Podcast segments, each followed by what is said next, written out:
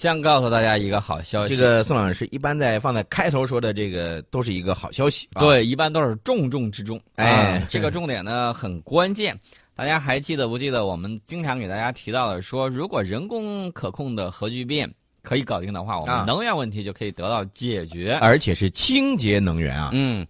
这个核聚变系统里面呢，我们现在有了一个新的突破，我们是通过这个新华社啊，来自中国科学院合肥物质科学研究院核能安全技术研究所项目团队的一个消息。这个消息呢是，他们研制的液态金属锂实验回路，在国内首次实现了一千五百开的这个超高温嗯稳定运行一千小时。大家可能会说，一千五百开是什么样的摄氏度？相当于一千二百二十七摄氏度。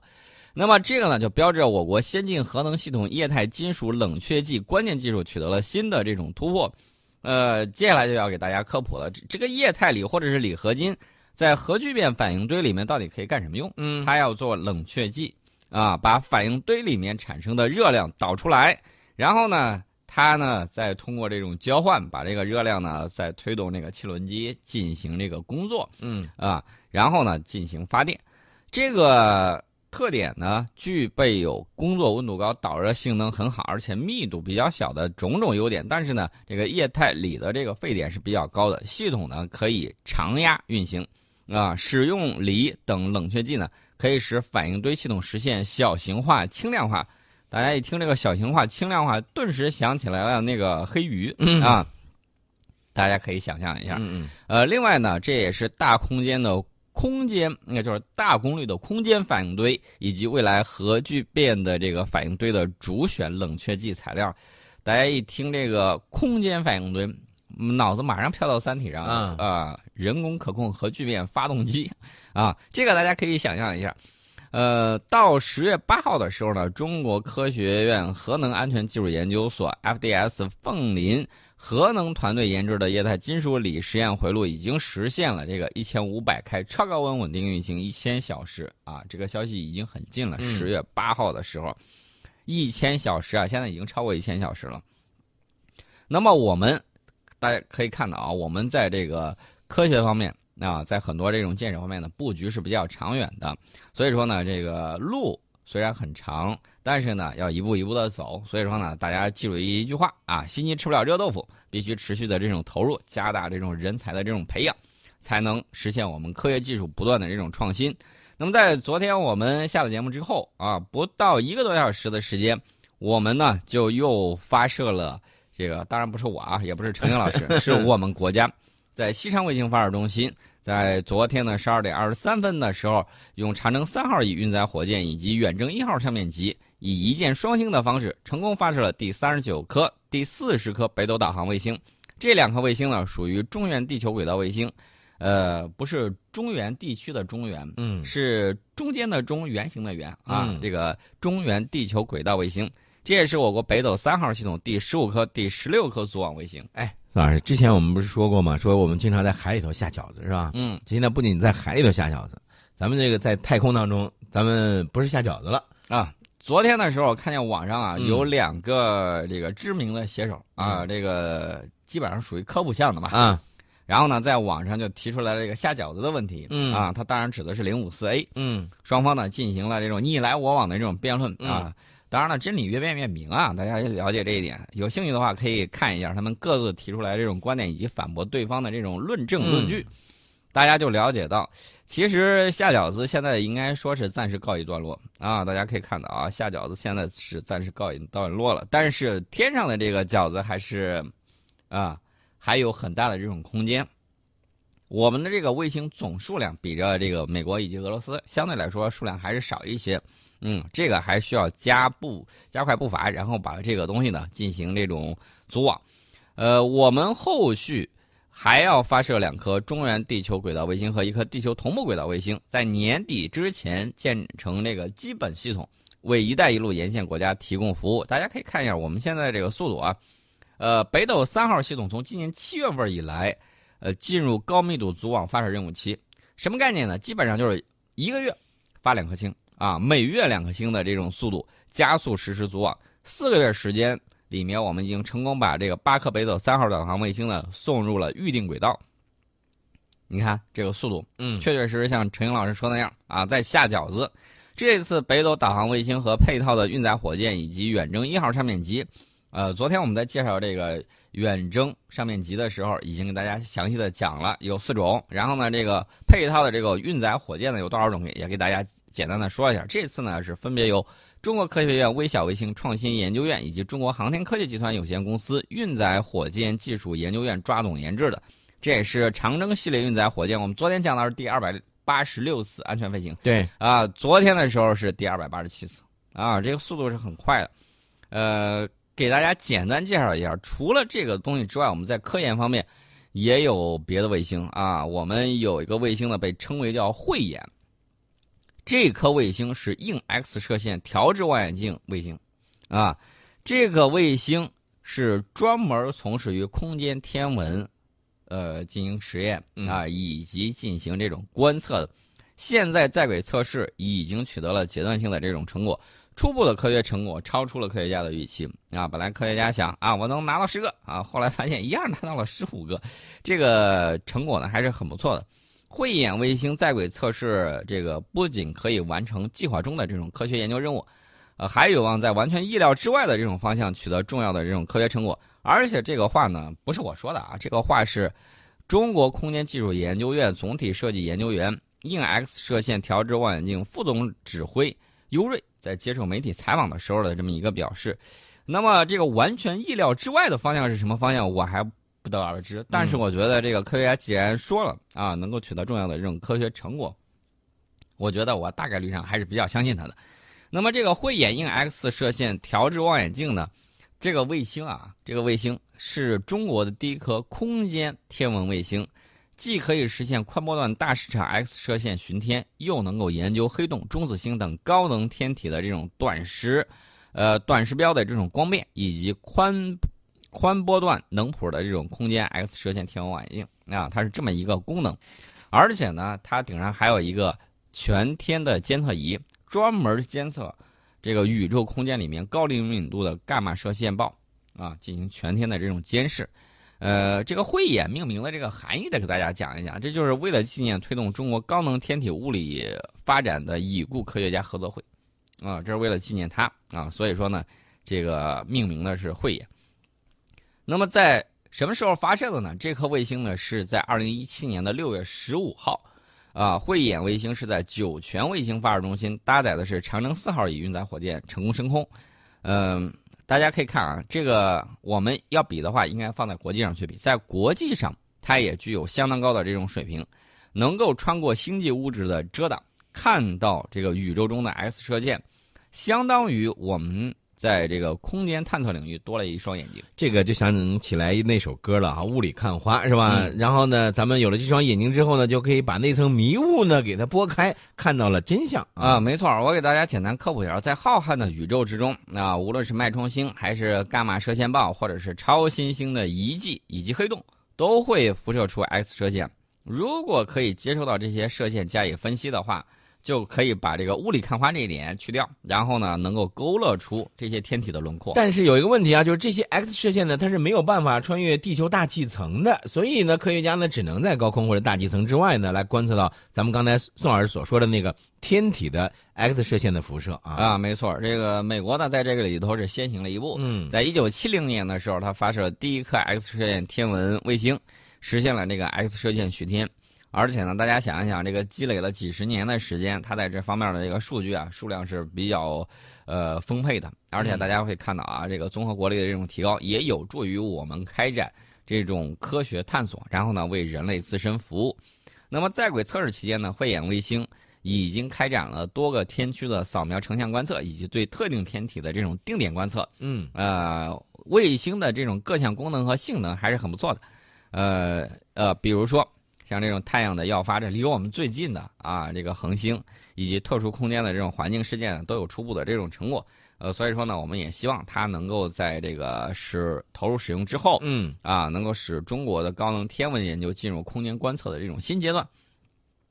我们提到它，不得不提到另外一个这个项目。这个项目呢是美国激光干涉引力波天文台，就是那个 LIGO 项目啊。LIGO 项目里面呢也有我们中国的这个研究人员在里面。现在呢，LIGO 正处在停机调试之中，明年再开机啊。明年开机了之后。呃，按照他们的那个项目团队的成员的这个说法呢，是会有望啊首次探测到中子星与黑洞碰撞产生的引力波，这也将是人类天文学的又一大发现。啊，说白了，简单的讲就是引力波探测明年有望取得新的突破。嗯啊，这个引力波呢是一种时空涟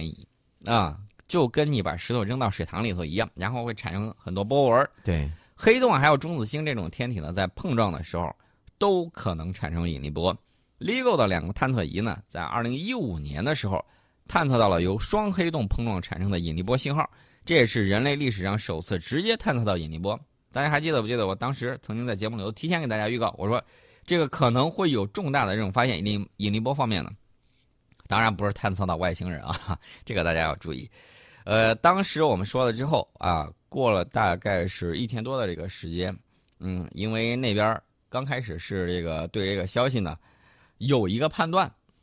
但未必是得到了这种证实。过了一天呢，这个大家反复讨论之后啊，这个消息得到了这种证实。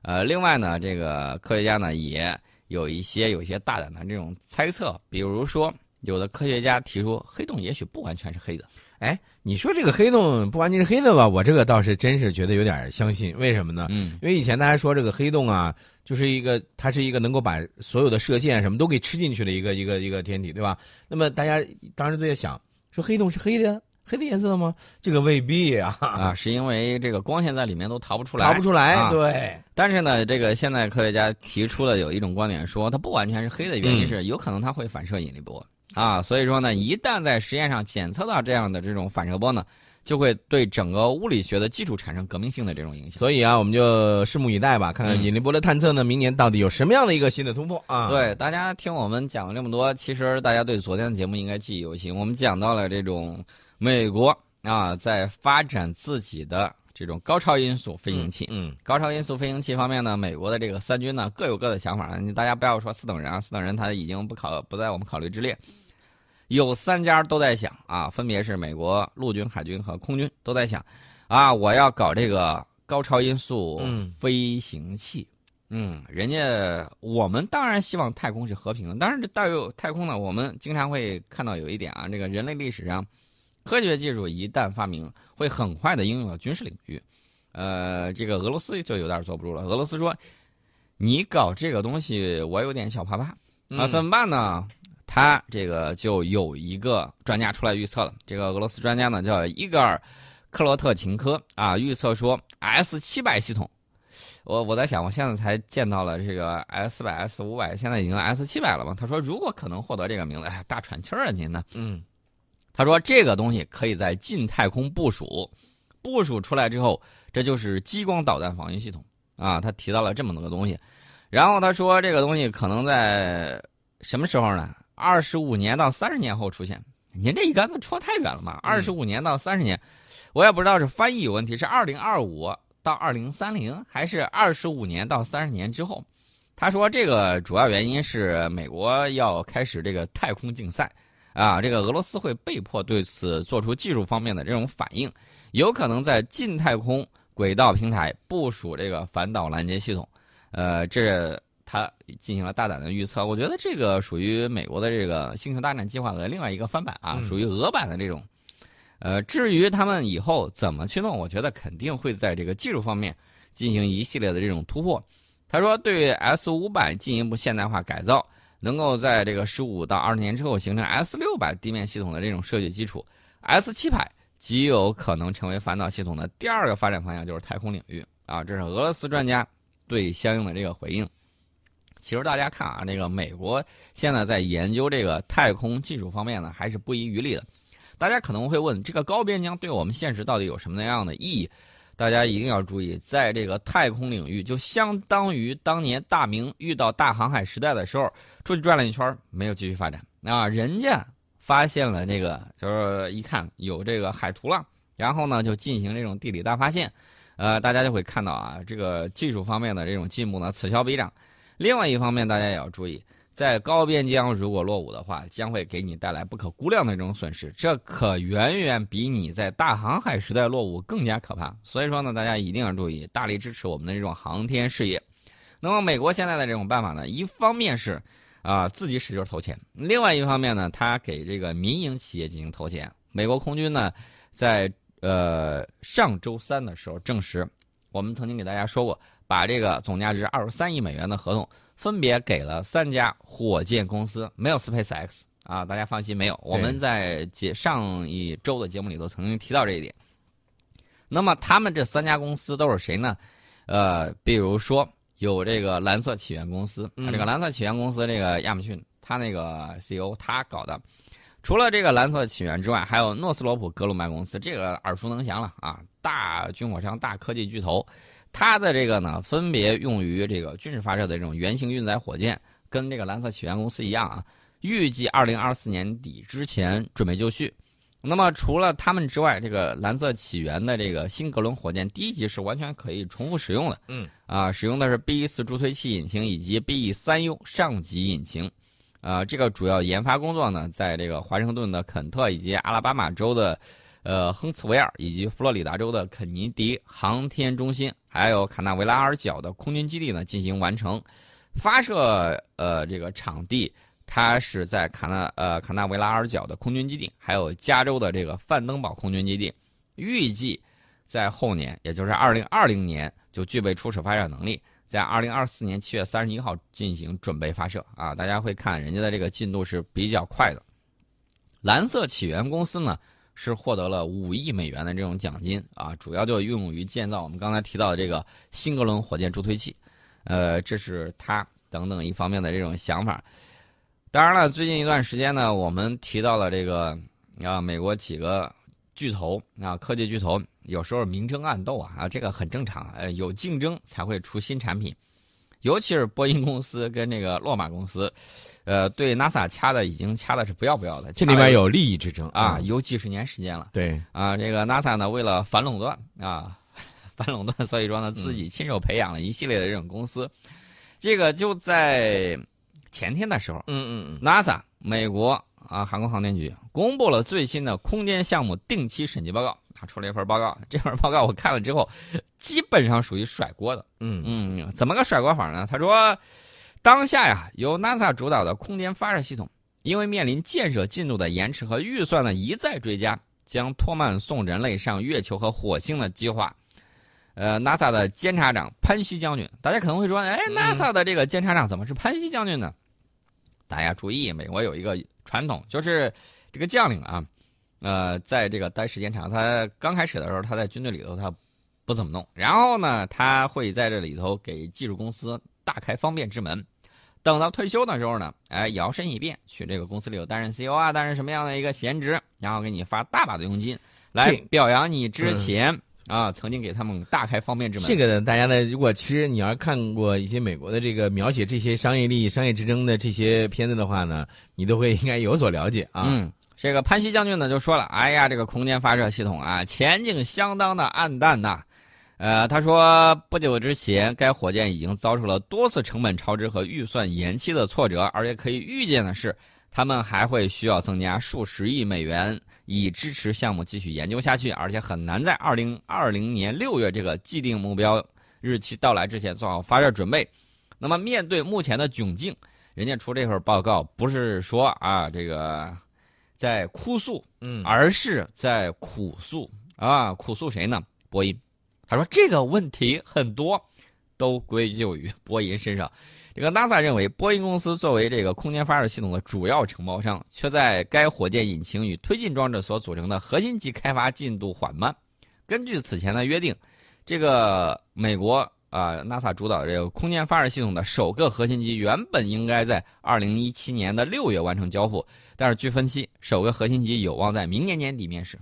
错了两年。对，呃，其实咱们说到了这个 NASA 的他们的这一些这个进展啊，我就在想哈，很多的时候 NASA 呢，它其实和美国的官方，包括美国的这个政府机构呢，他们应该是在很多事情上是有一些利益的一些这个往来的，嗯，呃，这个 NASA 呢本身就是政府机构，对啊，这个另外大家注意啊，受到这个影响，NASA 主要吐苦水的原因在哪呢？嗯 说我会承担更多的这种开销，实在是不愿意掏这个钱。他一个不愿意掏这个钱，另外呢还是想从美国国会那儿呢再多要一些钱过来。呃，因为前两天国会问责了，嗯找了一个这个专门问责局啊，就美国有一对对对，个问责局，有一个问责局，对，问责他俩，嗯他说你们到底出了什么样的问题？嗯呃，基本上我个人认为应该是四六开吧，各打不能说各打了五十大板。嗯一方面呢，说这个播音不好好干活，嗯嗯啊，进度拖延；另外一方面呢，板子啊掉头就打到 NASA 的屁股上。呃，原因很简单，嗯说你在这个项目管理上很混乱，嗯，然后呢，这个各很多这种呃指标啊、进度啊，你没有跟进，哎你管理混乱，你有问题。那你说 NASA 会不会甩锅呢？这这这不是发报告了吗？已经甩过了，这是紧随其后的。大家经常听我们节目的时候就能明白，啊、这个跳票和成本暴增啊，嗯已经成为这个空间发射系统的一个常态。呃，随着这个预算的不断膨胀呢，首秀一直在被推迟。这个项目是二零一零年上马的，嗯呃，已经耗资是十二亿美元，而且这个数字呢在不断的增长之中。